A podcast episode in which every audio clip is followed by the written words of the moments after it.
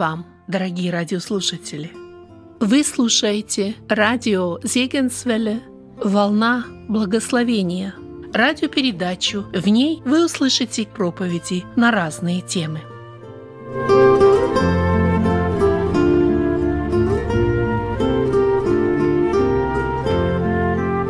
Предлагаем вашему вниманию проповедь Корнея Крекер.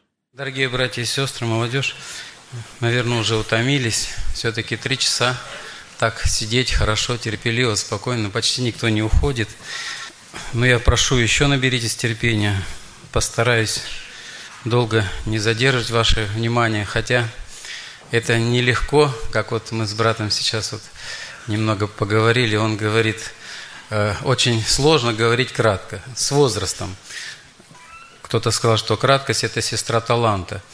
Может быть, у нас нет талантов, поэтому мы долго говорим. Но вот я хотел, чтобы вы набрались еще терпения и выслушали. Хотелось бы, чтобы внимательно выслушали. Я прочитаю из Евангелия от Луки часть из 18 главы и первую часть 19 главы о событиях, которые вы прекрасно знаете, и много на эту тему на эту тему сказано проповедей, и даже стихи и песни составлены, но вот на сердце положилось именно это прочесть. Будем читать из Евангелия от Луки с 31 стиха до конца главы и затем из 19 главы. «Отозвав же двенадцать учеников своих, сказал им, «Вот мы восходим в Иерусалим, и совершится все написанное через пророков о Сыне Человеческом» ибо предадут его язычникам, и поругаются над ним, и оскорбят его, и оплюют его, и будут бить его, и убьют его, и в третий день воскреснет. Но они ничего из этого не поняли. Слова сии были для них сокровенны, и они не разумели сказанного. Когда же подходил он к Иерихону, один слепой сидел у дороги, прося милостыни. И, услышав, что мимо него проходит народ, спросил, что это такое – Ему сказали, что Иисус на заре идет. Тогда он закричал, «Иисус, сын Давидов, помилуй меня!» Шедшие впереди заставляли его молчать. Но он еще громче кричал, «Сын Давидов, помилуй меня!» Иисус, остановившись, велел привести его к себе. И когда тот подошел к нему, спросил его, «Чего ты хочешь от меня?» Он сказал, «Господи, чтобы мне прозреть». Иисус сказал ему, «Прозри, вера твоя спасла тебя». И он тотчас прозрел и пошел за ним, славя Бога. И весь народ, видя это, воздал хвалу Богу. Потом Иисус вошел в Иерихон и проходил через него. И вот некто именем Закхей, начальник мытарей и человек богатый, искал видеть Иисуса, кто он, но не мог за народом, потому что мал был ростом. И, забежав вперед, взлез на смоковницу, чтобы увидеть его, потому что ему надлежало проходить мимо нее. Иисус, когда пришел на это место, взглянув, увидел его и сказал ему, «Закхей, сади скорее, ибо сегодня надобно мне быть у тебя в доме». И он поспешно сошел и принял его с радостью. И все, видя то, начали роптать и говорили, что он зашел к грешному человеку. Закхей же, став, сказал Господу, «Господи, половину имения моего я отдам нищим, и если кого чем обидел, воздам четверо». И Иисус сказал ему, «Ныне пришло спасение дому сему, потому что и он сын Авраама, ибо сын человеческий пришел взыскать и спасти погибшие». Ну, все мы знаем цель пришествия Иисуса Христа на эту землю. И вот здесь он, в 10 стихе мы прочитали, «Сын человеческий пришел взыскать и спасти погибшие». Это его была цель. И эта цель еще была определена в предвечности. То есть ничего не существовало еще, видимого мира не существовало. А мы читаем в Откровении, что он уже тогда был заклан от создания мира. То есть еще мира не было, не был создан, а уже вот это решение принято было, и Христос уже как бы видел себя на кресте распятым. И он об, этой, об этом говорил, когда он воплотился, был на земле, начал служение. С самого начала он сказал такие слова. «Исполнилось время, приблизилось Царствие Божие. Покайтесь и веруйте в Евангелие». Веруйте в Евангелие. Евангелие – это добрая весть. И мы, многие, ну, большинство, наверное, здесь все веруем в Евангелие и приняли эту весть. Кто-то, может быть, еще решает вопрос спасения, готовится, может, к тому, чтобы принять вот Евангелие в сердце свое. Евангелие, оно не ублажает нас, оно не говорит нам, что все у вас хорошо, не переживайте, все как-то обойдется, да. Как вот сегодня, как вот брат говорил, существует либеральное богословие. Они сейчас не проповедуют о пришествии Христа, о наказании за грех. Ну, как бы не беспокоит нервы человека, чтобы ему было хорошо. И так вот убаюкает его совесть, сознание и говорит, не переживайте, успокойтесь, как-нибудь это все пройдет, и дальше будет лучше. Христос так не говорил, Библия нам так не говорит. Библия открывает нам сущность вот, на, нас, людей, что мы грешники, и говорит об этом мире, каков он, что мир осужден, мир находится во тьме, мир весь лежит во зле. И вот Христос как раз пришел спасти погибшие, спасти людей от их грехов. И вот он, э, мы читаем, прочитали события, когда приближался конец его земного служения. Он шел в Иерусалим. И уже перед самыми своими страданиями, незадолго, он стал открывать ученикам, что ожидает его в Иерусалиме. В Евангелии от Матфея мы трижды находим описание. Он им говорит, что вот в Иерусалиме там распнут его, оплюют его, будут бить его, убьют его и воскреснет третий день. Но они ничего из этого не поняли. Глаза, э, написано, это для них было сокровенно, то есть скрыто. У них были другие планы, другие намерения. Как уже брат говорил, что каждый из них мечтал, кто больше, кто там поближе будет с ним. Даже мама сыновей Зеведеев побеспокоилась, подошла ко Христу и говорит, позволь моим вот сыновьям сесть с тобой рядышком, по правую, по левую сторону. То есть вот такая была цель. И потому, вот, коли у них была другая цель, они вот эту главную цель не видели. Но Христос им ее открывал. Ну, мы знаем, что он к этой цели шел. И с самого начала своего служения он говорил о том часе, который должен настать. И когда были на браке в Кане Галилейской, он там сказал матери своей, что еще не пришел час мой, еще не пришел. А вот в 12 главе Евангелия от Иоанна мы читаем, что он говорит, уже настал час прославиться Сыну Человеческому. Настал этот час. И в конце, когда уже перед страданиями своими, он тоже говорил об этом часе. Он видел вот эту цель, он шел к этой цели так вот планомерно и делал все то, что ему отец сказал, все то, что ему отец открывал. Но в то же время, братья и сестры, он не мог пройти мимо нуждающихся. Вот сегодня мы говорим о, о любви к ближнему. Вот как раз в Иисусе Христе мы видим вот эту истинную любовь. Она проявлялась к ближнему. То есть все, кто с ним соприкасались и не ощущали эту любовь. Э, мы читаем в Евангелии, во всех четырех Евангелиях, сколько он делал добра – исцелял всякую болезнь, немощь людях. Приходили с различными нуждами, он эти нужды удовлетворял, кормил голодных. И даже сам шел навстречу нуждающимся. Хотя, как я уже сказал, у него была цель – это крест, это искупление наше, это спасение наше. Он к этой цели шел. И он свое учение открывал людям, но в то же время не проходил мимо нужды. Мы читаем в Евангелии Иоанна в пятой главе, он шел в храм – ну, зашел в купальню, и там увидел самого нуждающегося человека, 38 лет страдающего какой-то болезнью. Вот он лежал там на своей постели, и Христос подходит к нему. Тот ничего не просит у Иисуса Христа, а он сам ему предлагает, хочешь ли быть здоров? Тот говорит, так, Господи, но нет человека, который бы мне помог. Исцеляет. Другой случай, когда шел Иисус Христос с учениками в сторону города Наина, а из города двигалась похоронная процессия. Помните это, это, этот случай? Вдова хоронила своего единственного сына. Она была вся в слезах. И Лука, евангелист, это подчеркивает. А он сказал ей, не плачь. Прикоснулся к одру, воскресил сына и отдал матери. Вот открывается вот именно любовь Иисуса Христа к ближним. И вот здесь мы читаем вот эти два случая. Когда Христос входил в э, Иерихон, слепой сидел при дороге. Слепой, нищий. Марк э, называет его имя, Вартимей. Он сидел и просил милостыни.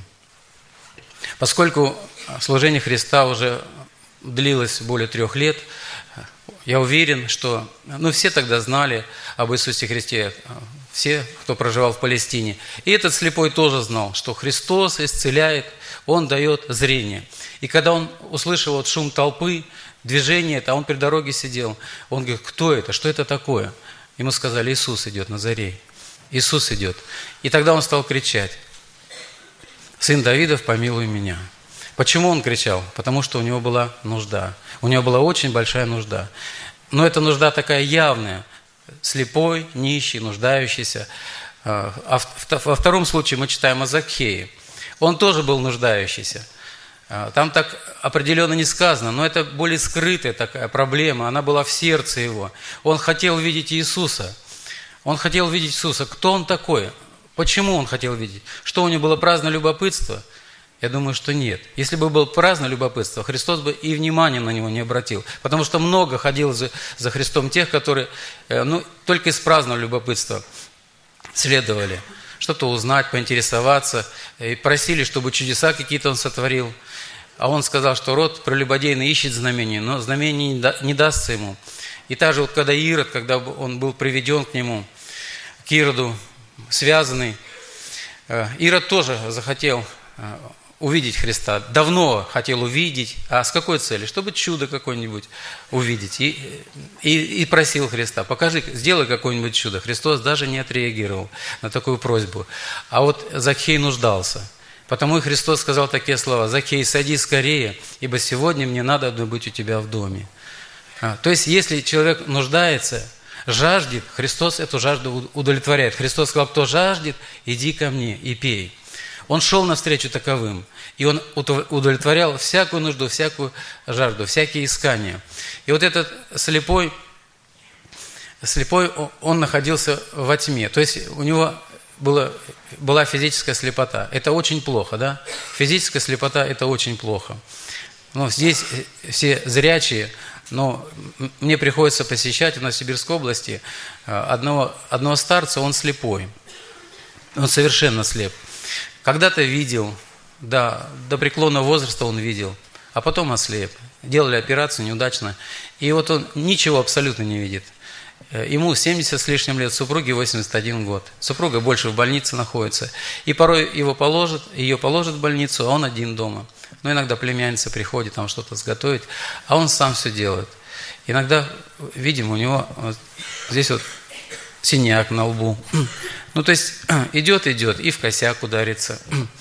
Хотя, хотя он уже знает, как немножко ориентироваться, но если чуть-чуть круг сделает, он теряется. Куда идти? И вот на ощупь вот так ходит, и ударяется, и падает.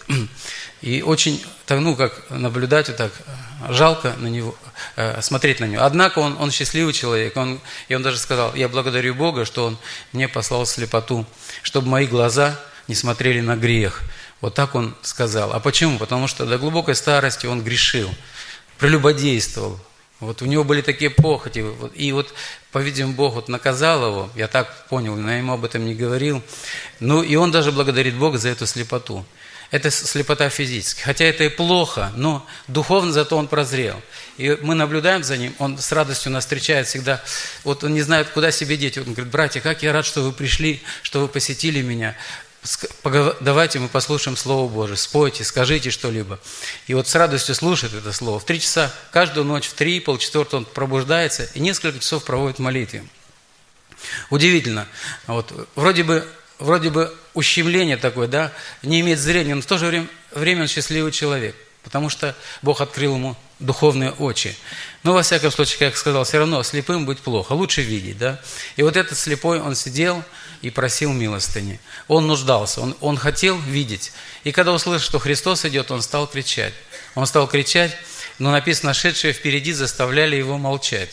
Почему они заставляли? Ну, потому что он мешал, отвлекал. Христос шел, по-видимому, что-то говорил важное, и люди слушали его. И тут какой-то несчастный нищий пытается вмешаться, что-то кричит. Вот.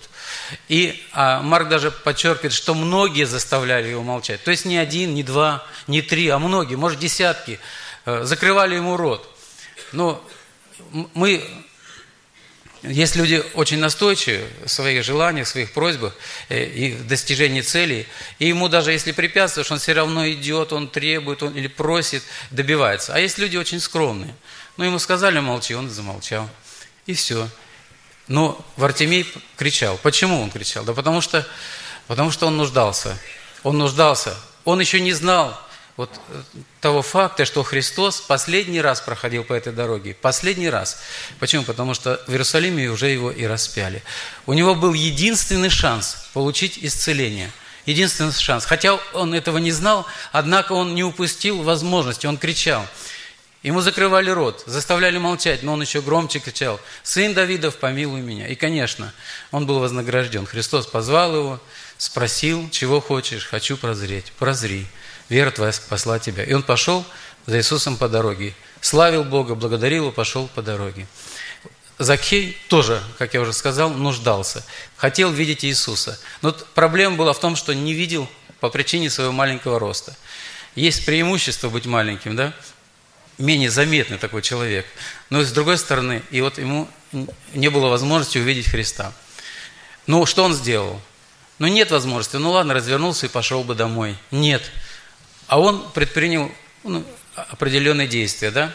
Он забежал вперед, просто бегом побежал, залез на дерево и ну как, сел на сучок там, или стоял ли он там как-то, обняв дерево, ну не описывается, ну, собственно, не так важно. Но, однако, картина такая интересная, да, и, может быть, кто-то смеялся, когда даже на дерево вскарабкивался, смеялись, наверное, и вообще их презирали и считали очень грешными людьми, и еще он был богатый человек, ну, просто ненавидели его, и вдруг он на дереве, и находится там, и вот так рассчитал, ну, забежал именно туда, куда, куда Христос должен был прийти. И Христос увидел его.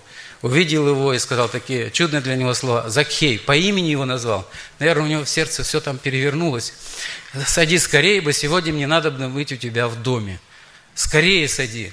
И он, написано, поспешно. Он не стал медлить, сомневаться, колебаться. А стоит ли? А как воспримет народ? Какая реакция будет? Нет, он поспешно сошел и принял Иисуса Христа с радостью. Ну и дальше вы знаете, что этот человек обратился, о чем брат уже сказал. Обратился, уверовал. И э, вот эти слова говорят об обращении. Он говорит, половину имения раздам нищим, кого обидел, воздам в четверо. И Христос сказал, ныне пришло спасение дому сему, ибо он сын Авраама. То есть он тоже стал верующим. И дальше говорит, ибо сын человеческий пришел взыскать и спасти погибшее. Дорогие братья и сестры, друзья, мы, может быть, может быть кто-то, ну, вернее, большинство из нас познали Господа, да? Мы имеем мир с Богом, мы имеем Его в сердце своем. То есть мы, по-другому, как Библия это определяет состояние, мы находимся во свете. Библия нам открывает такую истину, что весь мир лежит во зле, то есть находится во тьме. Находится во тьме. И Христос сказал вот фарисеям, первосвященникам, Он сказал, что это ваше время и власть тьмы. Тьма, что такое тьма? Ну, это отсутствие света, да, если просто объяснить. Там, где нет света, там темно. И, конечно же, мы все больше любим свет. Нам не нравится темнота. Но э, мы, как э, люди современные, у нас есть Э, заменители света такого естественного солнечного света. Это лампочки, да, фонарики, там еще прочее. И когда уже солнце заходит за горизонт, становится темно, мы включаем свет. Подошли, нажали кнопочку, так сказать, и стало светло. Но бывают моменты такие, что и свет отключается. Да? У нас для этой цели есть свечки заготавливаем. Мы включили свечку, и все равно мы что-то видим, хотя не очень удобно. Да? Э, если портной, он не сможет шить, да, даже нитку в иголочку не проденешь. Очень плохо читать при свечке, да. Ну, и каждый скажет, что свет – это хорошо. Свет – это хорошо. Бывает, э, тьма, существует вот эта внешняя, физическая тьма, но она очень тоже, э, э, ну, как сказать, тяжело переживать. Мы читаем, когда была девятая казнь над Египтом, там Бог сказал, что будет тьма осязаемая – Три дня будет тьма осязаемая. Но осязаемая, значит, можно ее как бы вот потрогать, вот, пощупать. Вот настолько она плотная такая, да. Я вот не знаю, как это понять, осязаемая тьма, осязаемая тьма, но там сказано, что никто не будет видеть друг друга, и три дня не будут вставать с своего места. Вот как сел человек, так и сидит. Невозможно. Почему? Потому что абсолютно ничего не видно. Мы вот даже в, в, ночи, мы все равно что-то видим, потому что проникает как-то вот э, из космоса свет, свет звезд, если даже луны э, света нет, как-то звездочки светят. И мы что-то видим, привыкаем и как-то ориентируемся. Но есть тьма осязаемая, да, когда совершенно ничего не видно. Вот я представляю, вот эти израильтяне, они, они вот находились, вот там, где я застал их, не, не израильтяне, вернее, а египтяне, там, где я застал тьма, и они, как говорится, сели и сидят, ничего не могут сделать, друг друга не видят, шага не могут сделать. Это страшно, да? Внешняя тьма. А там дальше написано, а у евреев в их жилищах был свет – они преспокойно занимались своими делами, пищу вкушали, что-то делали. И, наверное, радовались, как хорошо да, иметь этот свет. Вот. Внешняя тьма. Мы читаем, когда Иисус Христос, вот Он говорил притчу о талантах, и о том, рабе сказал, о ленивом, лукавом, Он сказал, бросьте его тьму внешнюю. Внешнюю, там будет плач и скрежет зубов. Внешняя тьма, то есть тьма, которая вокруг, туда его бросьте. Но мы знаем, что это гиена, да? это гиена. Но внешняя тьма – это следствие. Следствие той тьмы, которая в сердце человека. Вот это внутренняя тьма, духовная тьма. И вот, вот этот мир, мир, который вокруг нас, он находится во тьме, во тьме духовной. Она беспросветная. И тьма, она имеет свойство написано, «И свет во тьме светит, и тьма не объяла его». Это говорится о Христе. Вот Христа не могла объять тьма, то есть обнять, заключить в себя. Она не могла, потому что Он истинный свет. Он просвещает всякую тьму. И Он просвещает всякого человека, приходящего в мир. Но и вот тьма имеет такое еще свойство, она имеет власть. Власть. Как Христос сказал, что власть тьмы. Или, э, или мы читаем в Колоссянам написано, что Бог избавил нас от власти тьмы и вел царство Сына Своего возлюбленного. Он нас от власти тьмы избавил. То есть э, тьма, она управляет человеком, она направляет его вот по тому пути, по которому ей угодно. И вот люди, которые находятся во тьме, они не могут поступать так, как им открывает Слово Божие, как, ну, может быть, совесть им подсказывает. Почему? Потому что тьма ими управляет. Люди, не познавшие Бога, не возрожденные, они находятся в этой тьме. И тьма, написано, она ослепила глаза. И Бог века, князь тьмы, сатана, он ослепил умы, чтобы не воссиял э, вот для таких людей свет благовествования Христова. И вот среди нас, я думаю и уверен, что находятся те, которые находятся в такой именно тьме, в тьме духовной. И я думаю, я уверен, что им плохо. Почему? Потому что я сам когда-то находился в этой тьме. И, друзья, вот многие, познавшие Бога, и обратившись от тьмы к свету, вы тоже знали, знаете, как это плохо быть во тьме, когда идешь и не знаешь, что впереди. Почему? Потому что не видно ничего, да? В этих лабиринтах запутаешься, не знаешь, куда идти. А еще, еще существует князь тьмы, дьявол, который, как говорится, берет мертвой хваткой и направляет человека конкретно в погибель. Вот в эту тьму внешнюю. Вот. И как, как освободиться от этой тьмы? Но ну, многие, многие этого не видят. Помните, когда в 9 главе мы читаем Евангелие от Иоанна, там Христос говорил, вот там слепого он исцелил, и он говорит, суд пришел в мир. Я, суд пришел в мир. Вот. Для чего? Чтобы, чтобы не видевшие увидели, да? а чтобы видящие стали слепы. И фарисеи говорят, неужели мы слепы? Он говорит, вы говорите, что вы видите, потому грех остается на вас. То есть есть люди, э, категория людей, и семьи верующих в частности, которые не считают себя слепыми. Они кое-что знают. Они могут рассказать вот эту благую весть, то есть Божий план спасения от А до Я, то есть от бытия до откровения могут рассказать содержание. И они не считают, что они слепы, что они находятся во тьме. Э, почему? Потому что обмануты. Или, может быть, может быть, как вот и я в свое время, и кто-то, кто в семье христианской родился, считали, что настанет день, настанет тот момент, когда мы покаемся, когда мы придем к Богу. Э, и э, я лично думал, что на каком-нибудь из молодежных общений я покаюсь. Почему? Потому что в то время, вот в 70-е годы, в конце 60-х, проходили общения. В частности, у нас там в Новосибирске собирались и ну, как правило, большинство именно обращений было на молодежных общениях. И у меня тоже было желание, я думаю, когда-нибудь покаюсь. Даже отец отправлял меня в Среднюю Азию, в Киргизию, в горах было молодежное общение с целью, чтобы я там покаялся. Но я не каялся. Почему? Потому что вот была беспечность такая и не думал о последствиях. А вот когда обратился уже, и когда у самого собственные дети э, не торопились прийти к Богу, у меня была глубокая печаль. Я понимал, что они играют с огнем они в опасном положении находятся. Почему? Потому что в любой момент сатана может, эта тьма может поглотить у дьявола же не просто какие-то с нами занятия такие, ну, шуточные. Ладно, он с нами позанимался, потом говорит, ну иди к Богу, кайся. Нет, его цель, Христос открыл эту цель. Он пришел погубить душу, украсть, убить и погубить. У него такая цель. И он это планомерно, вот эту цель свою совершает. А, а Христос предостерегает, Библия нас предостерегает, чтобы мы спешили, мы торопились обращ... идти к Богу, э, каяться, обращаться – и вот эти два случая как раз нам говорят о том, что эти два человека, они использовали данный им шанс. Ну, как я уже сказал, они не знали о том, что единственный у них шанс был. Единственный, и они его использовали. У них была жажда, они, их не устраивало то состояние. Слепой не хотел быть слепым, не хотел больше просить милостыню, он хотел видеть, видеть вот этот свет – видеть своих родных и близких, друзей, радоваться всему этому. И потому он просил, и он усиленно просил. При всех препятствиях он продолжал кричать, и, конечно же, Господь его услышал и дал. Захей тоже использовал эту возможность. Э, пренебрег всем, на дерево залез, только бы увидеть Христа, только бы встретиться с Ним. И встретился, и получил, и с радостью принял Иисуса Христа. Друзья дорогие, я повторяю, что тьма, в которой находится человек без Бога, она очень опасна. Только Бог может освободить от этой тьмы. Только Он. Он пришел, чтобы нам дать свободу. Написано, отпустить измученных на свободу. И человек, находящийся во тьме, он не способен любить. Мы читаем в Евангелии, в первом послании Иоанна, во второй главе, там говорится, э, говорит, если мы говорим, что мы познали Его, да, что мы пребываем с Ним, мы должны поступать так, как Он поступал. И дальше говорит о той заповеди, которая дана. И в древности она была дана, и новая заповедь. И она и в Нем пребывает, и в нас пребывает. Это заповедь, чтобы мы любили друг друга.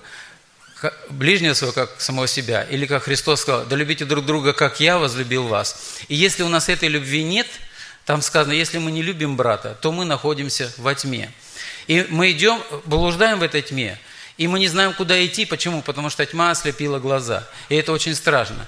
Можно быть даже верующим, быть членом церкви, но если у меня нет любви к ближнему, братья и сестры, я нахожусь во тьме. Так Библия говорит. И это очень опасное состояние. В первой главе, в этом же послании, написано, что Бог есть свет, и нет в нем никакой тьмы. И если мы говорим, что имеем общение с Ним, а ходим во тьме, то мы лжем и не поступаем поистине. И дальше Иоанн пишет, если же ходим во свете, подобно как Он во свете, то имеем общение друг с другом, и кровь Иисуса Христа, Сына Его, очищает нас от всякого греха.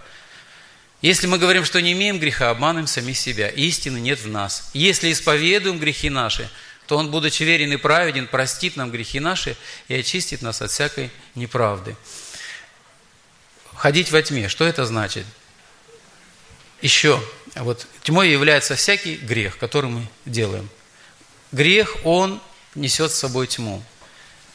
И когда человек попадает в, в, в эту тьму, как я уже сказал, что есть опасность, что он еще много других грехов совершит. Почему? Потому что он уже не ориентируется. И потому Иоанн и говорит, и говорит, что мы должны грех исповедовать, мы должны его открывать. Если мы это не делаем, значит мы ходим во тьме. Мы, может быть, заявляем и говорим, что мы с Богом, что у нас все хорошо, у нас все нормально. Это самообман. Это самообман. Ладикийская церковь как раз этим грешила. Считали, что все хорошо, духовно богаты, проблем никаких. А Христос открывает истину, Он говорит, ты не знаешь, что ты несчастен, и жалок, и нищ, и слеп, и наг. Ты этого не знаешь. И мы не должны как бы успокаиваться на том, что мы уверовали, приняли крещение, теперь следуем за Господом, и больше никаких проблем у нас нет и быть не может. Нет, мы постоянно находимся ну, под воздействием, под влиянием нашей плоти. Искушение в мире этом приходит, сатана воздействует на нас с целью погубить душу. И нет, нет, да мы падаем, спотыкаемся, грешим. Если вот сейчас времени не достает, можно говорить много. Э, в чем мы согрешаем? Очень часто люди грешат в своих мыслях. Греховные помыслы. Никто не видит. Никто не видит, никто даже не догадается. Хотя догадаться, братья и сестры, очень легко имея некоторый опыт, просто встретиться с человеком, посмотреть ему в глаза, и видно, есть ли там жизнь, ну, радостный ли его взгляд, спокой, покой ли он на сердце или нет. Я вот с одной сестрой беседовал, и, вот, и она, она все скрывала, скрывала, но видно было, что у нее нехорошее состояние духовное. А потом все-таки она сказала, и вот признала, что, говорит, я долгие годы, я много лет грешила в помыслах, я прелюбодейка. И это отразилось потом ну, на многих, в многих областях ее жизни. И она сначала не думала, что это так опасно. Ну, внешне же не грешит, не делает, видимо, как явно вот этого греха. А в мыслях вот так осквернялась, осквернялась и попала в такую тьму, что уже дальше некуда. Ну хорошо, что она осознала, оплакала, покаялась. И сразу преобразилось ее лицо. Она могла смотреть прямо в глаза, и такая радость на сердце. Братья, это тьма, грязные мысли – Нужно это в себе осуждать. Если у кого-то подобное что-то есть, нужно освобождаться. Нужно это открывать, выносить на свет и просить у Бога милость, чтобы Он освободил от этого греха. И много-много других еще мыслей есть, вернее, грехов есть. И, ну, их перечислять я даже не хочу. Это все несет с собой тьму. И потому Библия предупреждает, если мы говорим, что не имеем греха, обманываем себе, сами себя. Истины нет в нас – нужно грех исповедовать, нужно открывать грех.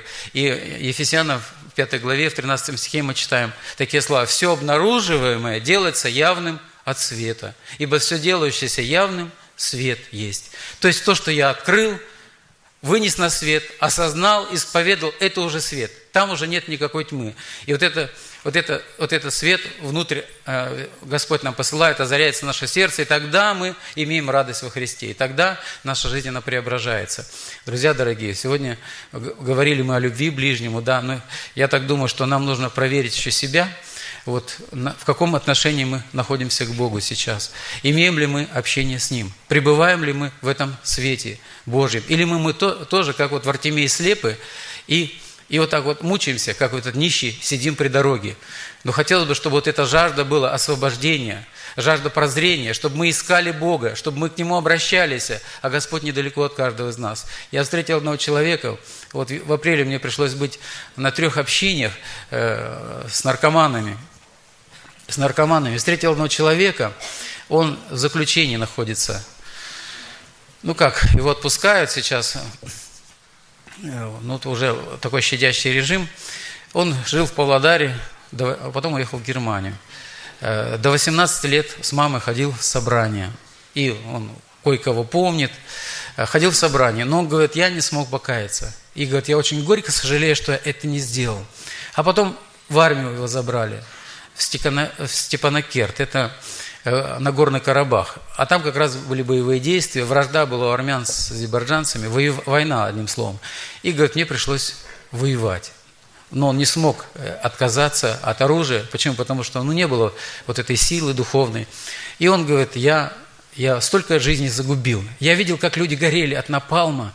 Ну, по его, ну, он командовал, по-видимому, вот это ракетной установки или чем-то был. Я видел, как они живыми горели, как снаряды разрывали вот человеческие тела в клочья. Я все это видел. И я участник всего этого. И он не выдержал, у него психика не выдержала, э, нервы. И он стал колоться, стал наркоманом. И многие-многие годы кололся.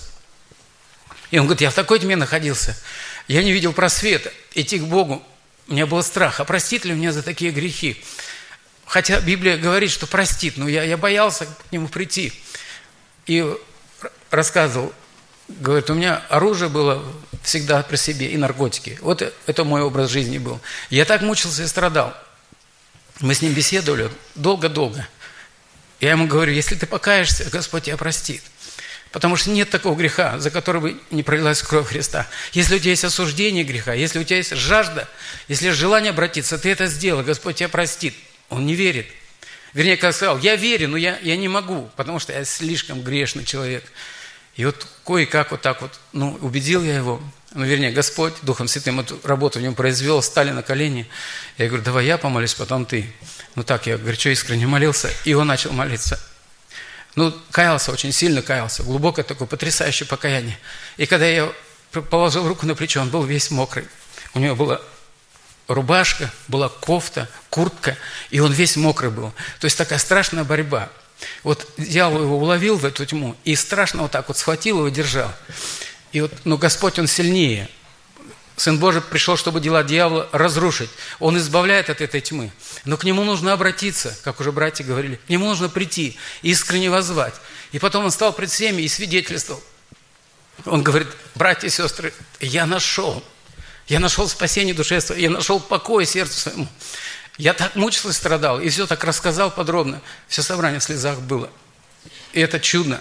что Господь имеет такую силу и власть освобождать от греха, давать слепым прозрение. Он дает его, это прозрение, но нужно к нему идти. И вот сатана уловляет.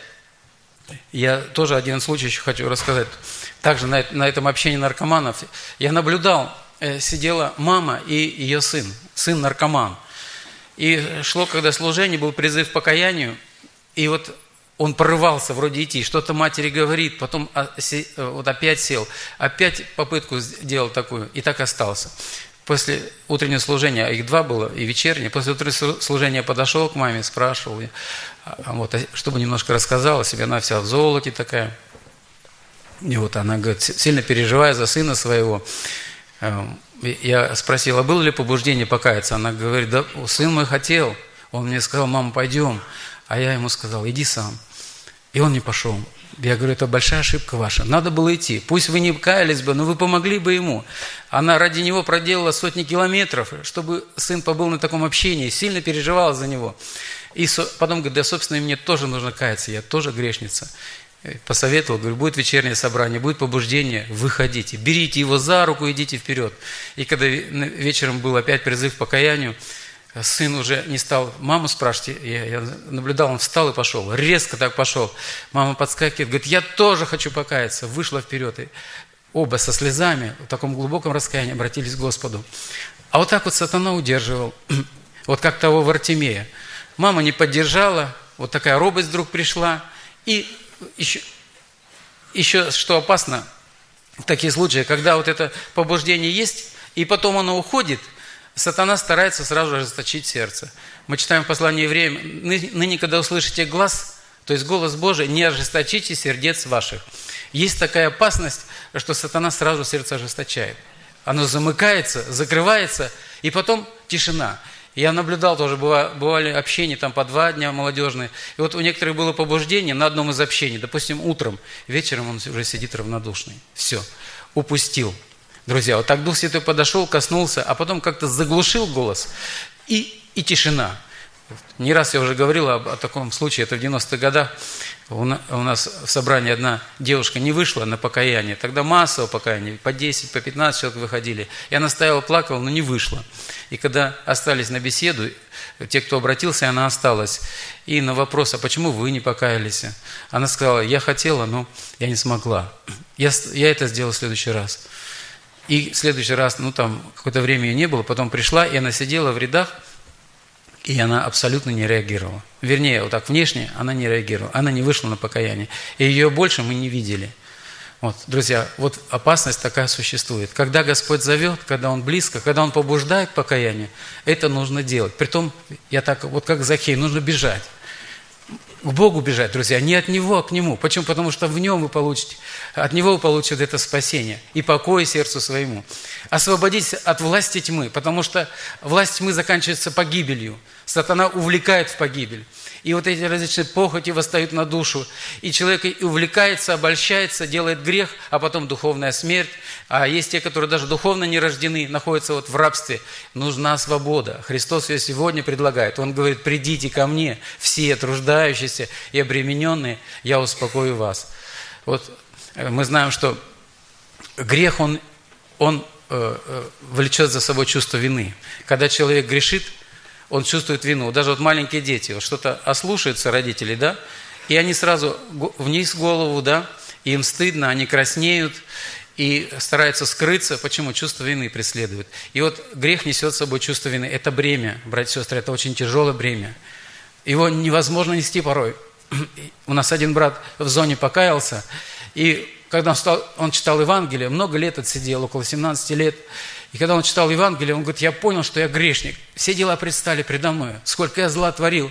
И говорит, так это меня придавило, я не знал, куда бежать, я не знал, что делать, кому открыть, как каяться тоже не знал. И вот там батюшка, священник там был, и говорит, я подошел к нему и перед ним покаялся и получил свободу. То есть это бремя было снято. И вот э, еще грех какой имеет э, свойство? Он обладает силой. Он обладает силой.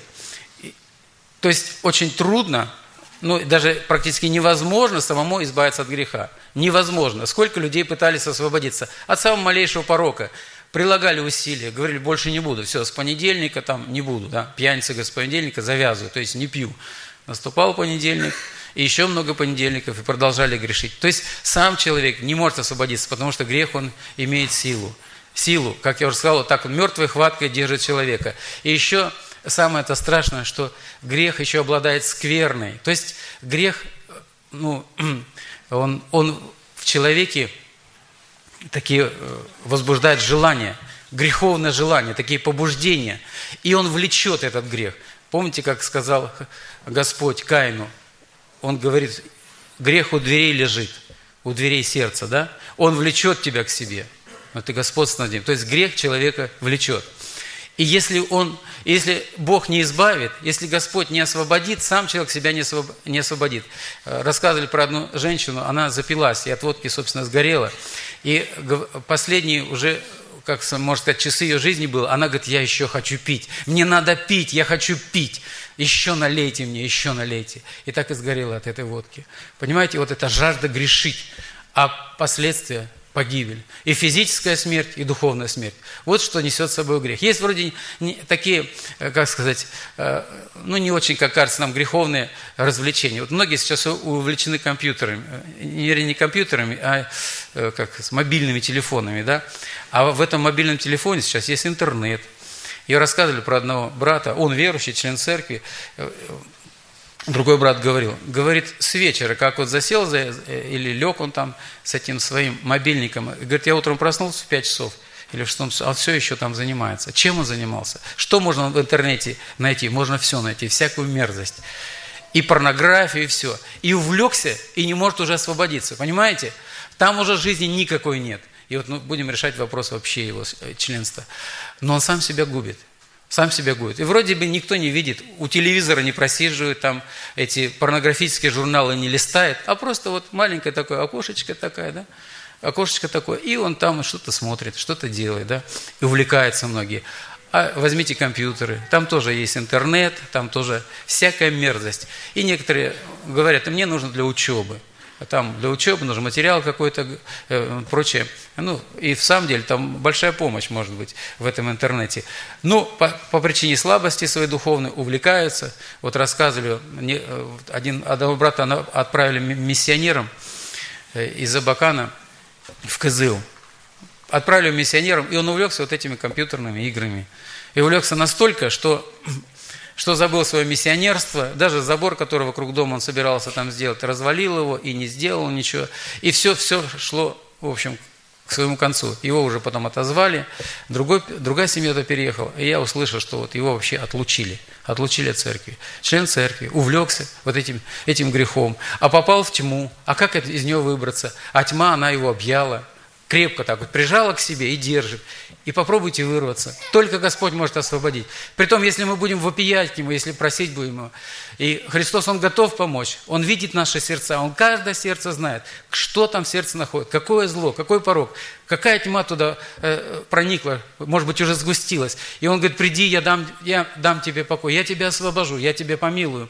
Но вот беда в том, что мы очень медлительны, мы не торопимся, мы ждем, может, какого-то особого озарения и думаем, что вот когда-то я это сделаю, ну, пока я еще погрешу, да, или мне стыдно при всех выйти и покаяться, я же член церкви, я же верующий человек, Друзья, лучше здесь постыдиться, чем потом постыдиться, когда мы предстанем на суд перед Богом. Мы читаем, Экклезиаст такой очень, очень мудрый человек, он сказал такие слова. «Веселись, юноша, в дни юности твоей, и да, и да вкушает э, сердце твое сладость, радости в дни юности твоей, и ходи по путям сердца твоего, и по ведению очей твоих, только знай, что за все это Бог приведет тебя на суд. За все Бог приведет на суд все тайное, все, что, все, что там скрыто от глаз людей, все это станет явным. И пред Богом все мы предстанем.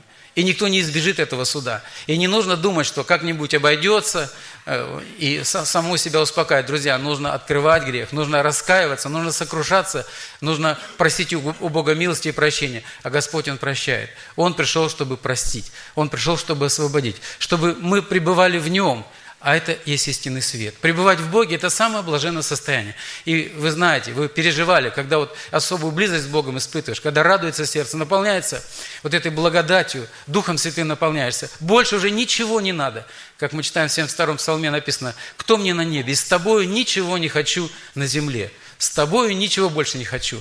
А если мы теряем общение с Ним?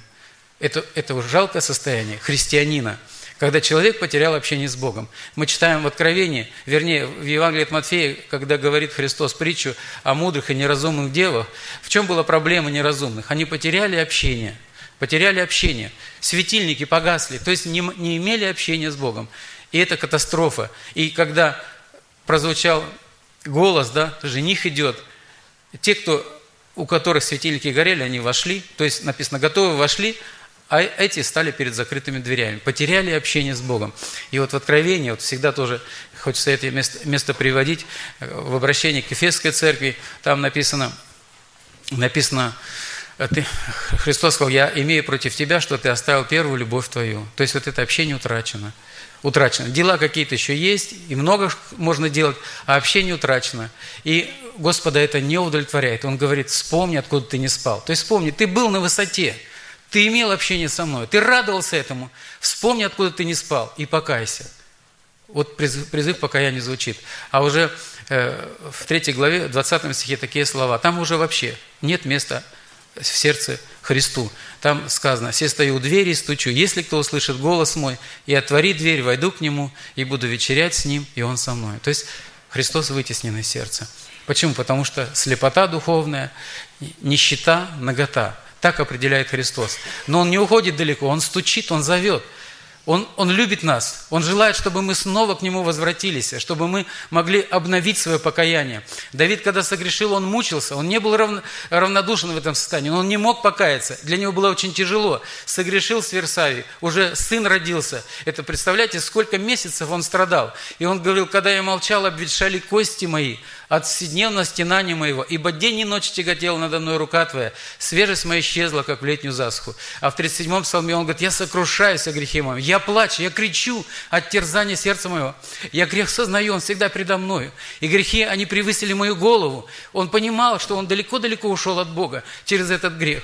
И он мучился и страдал. А Господь милость проявляет, посылает к нему пророка Нафана. Тот обличает его, и вот оно покаяние. И он дальше продолжает в 31 псалме. Он говорит, но я открыл тебе грех мой и не скрыл беззакония моего. Я сказал, исповедую Господу преступления мои, и ты снял с меня вину греха моего. Исповедую, признаюсь. И признался.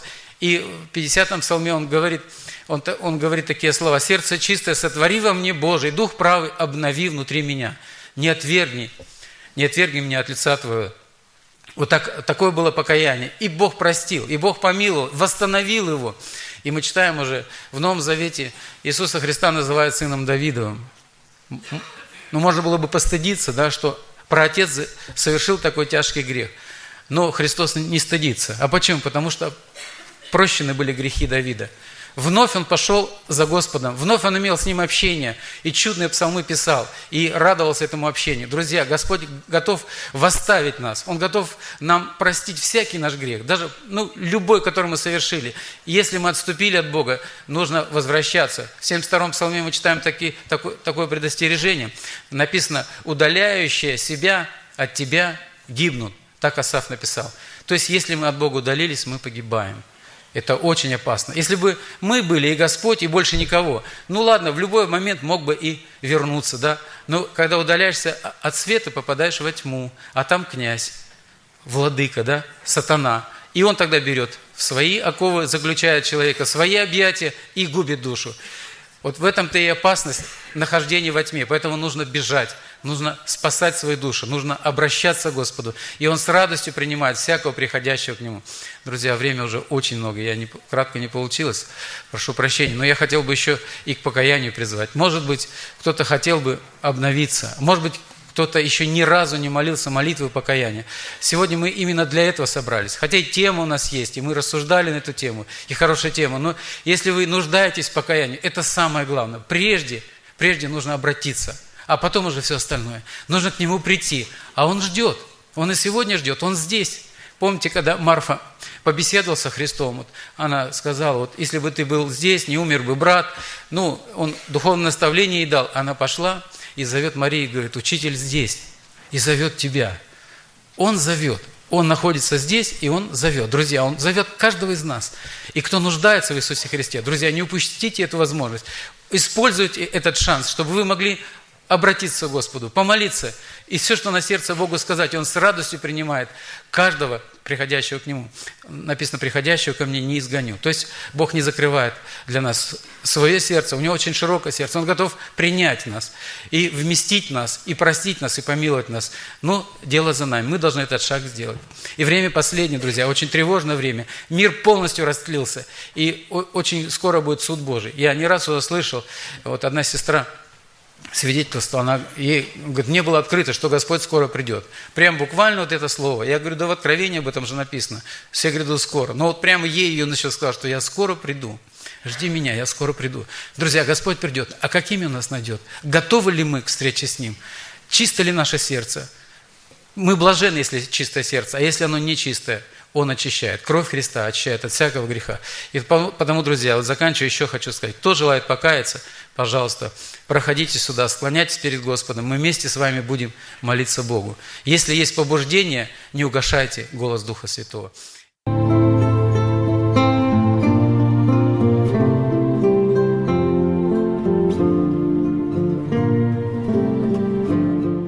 Вы слушали радио Зекинсвелле Волна благословения. Город Детмалт, Германия.